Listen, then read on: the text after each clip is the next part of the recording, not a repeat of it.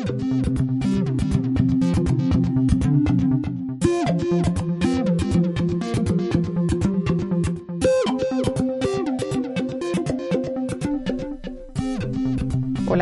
bienvenidos a un nuevo podcast de Sin Notas. Eh, soy Belén Palop de la Universidad de Valladolid. Estoy con Mariana Morales, consultora independiente. En el último podcast habíamos discutido por qué y para qué surge el movimiento Sin Notas, quiénes son las personas que están en ese movimiento. Hoy me gustaría que hablásemos de, del qué. ¿Qué quiere decir nota?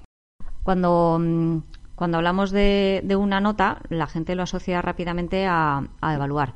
Y viceversa, cuando hablamos de evaluar, la mayoría de la gente lo asocia rápidamente a, poner una nota. De hecho, yo alguna vez he preguntado a grupos de profesores qué quiere decir o qué es evaluar y, siempre hay alguien que dice, pues evaluar es poner notas. Y si se lo preguntamos a los alumnos, pues, pues muchas veces también nos van a contestar, nos van a contestar esto, ¿no? ¿Qué es evaluar? ¿O para qué es evaluar? Y te dicen, pues para poner notas, para suspender, para aprobar, cosas así. ¿Y tú crees que no es así? Yo creo que la idea de evaluar va mucho más allá de poner notas. Evaluar es un proceso que tiene que servir fundamentalmente para que el alumno aprenda, y es la evaluación formativa, y se distingue, y mm, hay que distinguirlo claramente de la evaluación sumativa, que es la que hacemos al final, en la cual, pues bueno, pues la administración nos dice que tenemos que poner una nota. Pero durante el proceso no es necesario estar poniendo notas. No, no hace falta para que el alumno aprenda ir poniendo notas durante el proceso de aprendizaje. ¿Y de dónde sale entonces esa nota final? Porque lo habitual es tomar muchas medidas a lo largo del tiempo. Entiendo, o sea, normalmente eso es lo que se entiende por una evaluación continua, que es que continuamente uno está midiendo por dónde va el alumno y al final tiene un número. ¿De dónde sale ese número final si no tienes los números anteriores?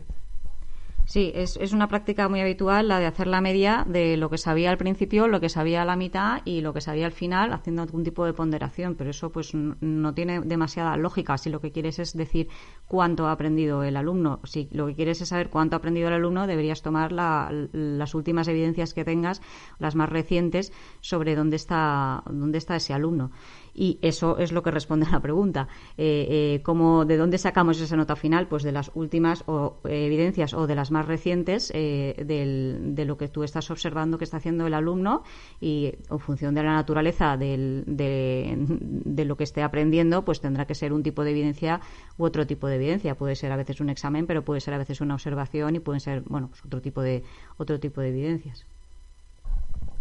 Lo que pasa es que a la velocidad que funciona el currículum, al final realmente es al final del tema, digamos. O sea, um, cambian de tema cada 15 días, pues cada si no recojo cada 15 días, ¿cómo hago? Sí, bueno, aquí hay, aquí hay una cuestión básica y es que el currículum, en principio, eh, lo que recoge son competencias y las competencias se organizan en, en, diferentes cuestiones, entre ellas los, los contenidos que has mencionado. Eh, entonces, eh, nosotros lo que deberíamos averiguar al final, eh, es decir, la nota esa del final debería ser una, una, apreciación, una calificación de lo que el alumno es capaz de hacer competencialmente.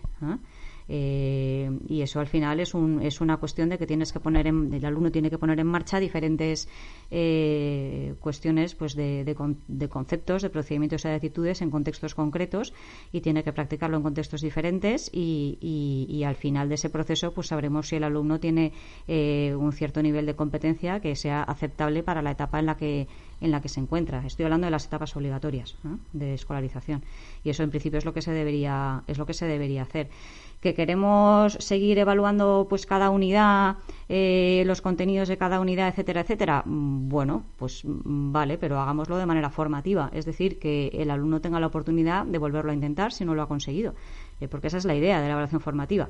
No, no se trata de hacer una recopilación de notas que nos queden ahí pues para alimentar un, una hoja de, cálculo o un programa de recopilación de notas. Eh, se trata de que con esos datos hagamos algo. Recoger datos por recoger datos, pues no sirve de gran cosa al alumno. Lo que le sirve es que le digas pues lo que, lo que tiene que hacer para para resolver las, las lagunas que todavía tiene, los errores que ha cometido, eh, poder mejorar aún más si es que ya lo hace bien, eh, etcétera, ¿no? Es decir, ese, ese consejo que se da después. Hay una cosa que me preocupa en esto que has dicho, que es eh, que el alumno lo pueda volver a intentar. ¿Cómo, ¿Cómo hacemos para ser justos? Porque habrá alumnos que lo han conseguido en el primer intento y quien lo ha conseguido en el segundo y quien ha llegado al examen de recuperación, de la recuperación ya en el último momento.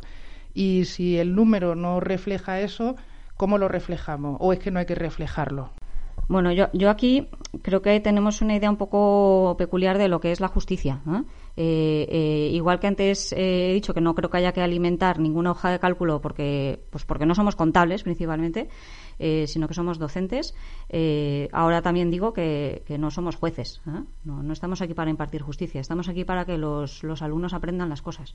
Y, y, ese es nuestro objetivo fundamental. Lo de impartir justicia pues no, no es nuestro, nuestro cometido, aunque alguna vez tengas que intervenir en algún asunto de convivencia y cosas de esas. Pero, pero a nivel de aprendizaje, lo importante es que el alumno llegue hasta donde, hasta donde, hasta hasta el máximo que pueda, obviamente. Ese es el, esa es la idea que hay gente que necesita dos oportunidades, hay gente que con una le basta y hay gente que necesita pues 10 o 15. Bueno, pues sí, eh, eh, es así.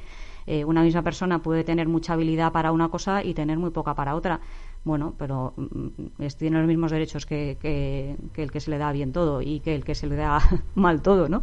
yo creo que precisamente en las, las escuelas yo digo muchas veces que las escuelas tienen que ser sitios de esperanza y la esperanza se concreta en esto, en dar oportunidades y en dar oportunidades a todos para que todos puedan aprender las cosas. Que uno necesita más, necesita menos, pues bueno, cada uno tiene sus circunstancias eh, personales, afectivas, sus, circunstancias familiares, de la vida, eh, etcétera, etcétera. Y, en eso consiste nuestro trabajo, ¿no? En, saber precisamente valorar esas circunstancias y, y darles las oportunidades necesarias. Sí, me gusta esto que estás diciendo porque creo que de alguna manera nos hemos autoimpuesto como profesores el hacer un ranking y que las notas lo reflejen. Entonces, si tenemos alumnos de un tipo o de otro, queremos que su nota sea mayor o menor con respecto a sus compañeros. Entonces, intentamos ordenar a los alumnos cuando realmente en ningún sitio de las normativas dice que la nota sea un orden entre ellos. Entonces intentamos meter quizá en la, en la calificación más de lo que la calificación tiene que, tiene que reflejar, incluyendo eso, que, que un niño que sabe una serie de cosas y demuestra una serie de competencias, según el contexto en el que está, si ese centro es de un rendimiento más alto o de, otro, o es de una comunidad autónoma o de otra, ese niño va a tener notas diferentes. Y, y hay veces que dicen, yo incluso he hablado alguna vez con un profesor que dice que está en un grupo muy bueno y como un niño cae en un grupo muy bueno, pues su nota es menor que si hubiera caído en un grupo malo. Entonces, quizás a, veces intentando esa especie de justicia con respecto al grupo clase, eh, estamos siendo justamente injustos con, eso, con esos perfiles. Sí, yo quería añadir aquí alguna, alguna cosa sobre estas reflexiones que estamos haciendo. Em, y es en relación a cómo, cómo, lo perciben los propios niños y alumnos este, este, esta cuestión de las notas. ¿no? Has mencionado que, que, a veces parece como que queramos hacer un ranking, pero es que ellos lo perciben así. Ellos lo perciben así y cuando, por ejemplo, eh, un alumno que imagina, vamos a imaginar que han hecho un examen y un alumno se espera un 8. Y entonces tiene un 8, pero resulta que el resto de sus compañeros tienen un 9, tienen 9 y tienen 10. Pues, pues ese alumno pues ya no se siente bien, porque aunque él se esperara un 8, eh, eh, eh, resulta que es de los, de, los, de los últimos de la clase. Entonces, eso ya no, ya no le gusta. Y al revés. O sea, un alumno que se espera un 8 y tiene un 5, en teoría debería estar, mm, pues debería estar, debería sentirse chafado y, un poco fracasado, digamos, en ese, en ese examen, ¿no? Porque dice, oye, he tenido tres puntos menos, pero si todo el resto de la clase está suspendida, entonces ya no le parece tan grave el, el haber sacado un 5 y pensamos y pensad que está, está teniendo tres puntos menos de los que de los que de los que él se esperaba. Por lo tanto, ahí el alumno está interiorizando que dentro de su propio grupo de, de iguales hay un hay un orden hay un orden y hay un hay una clasificación y hay un ranking y eso pues eh, tiene unos efectos pues muy claros sobre el autoconcepto y la autoestima que tienen los niños Creo que con esto hemos intentado responder al, al qué queremos decir con la nota, diferenciar nota de, evaluación y, dar un poquito más de luz en el tema. Eh, muchas gracias y hasta un próximo podcast. Adiós, Belén. Gracias a ti.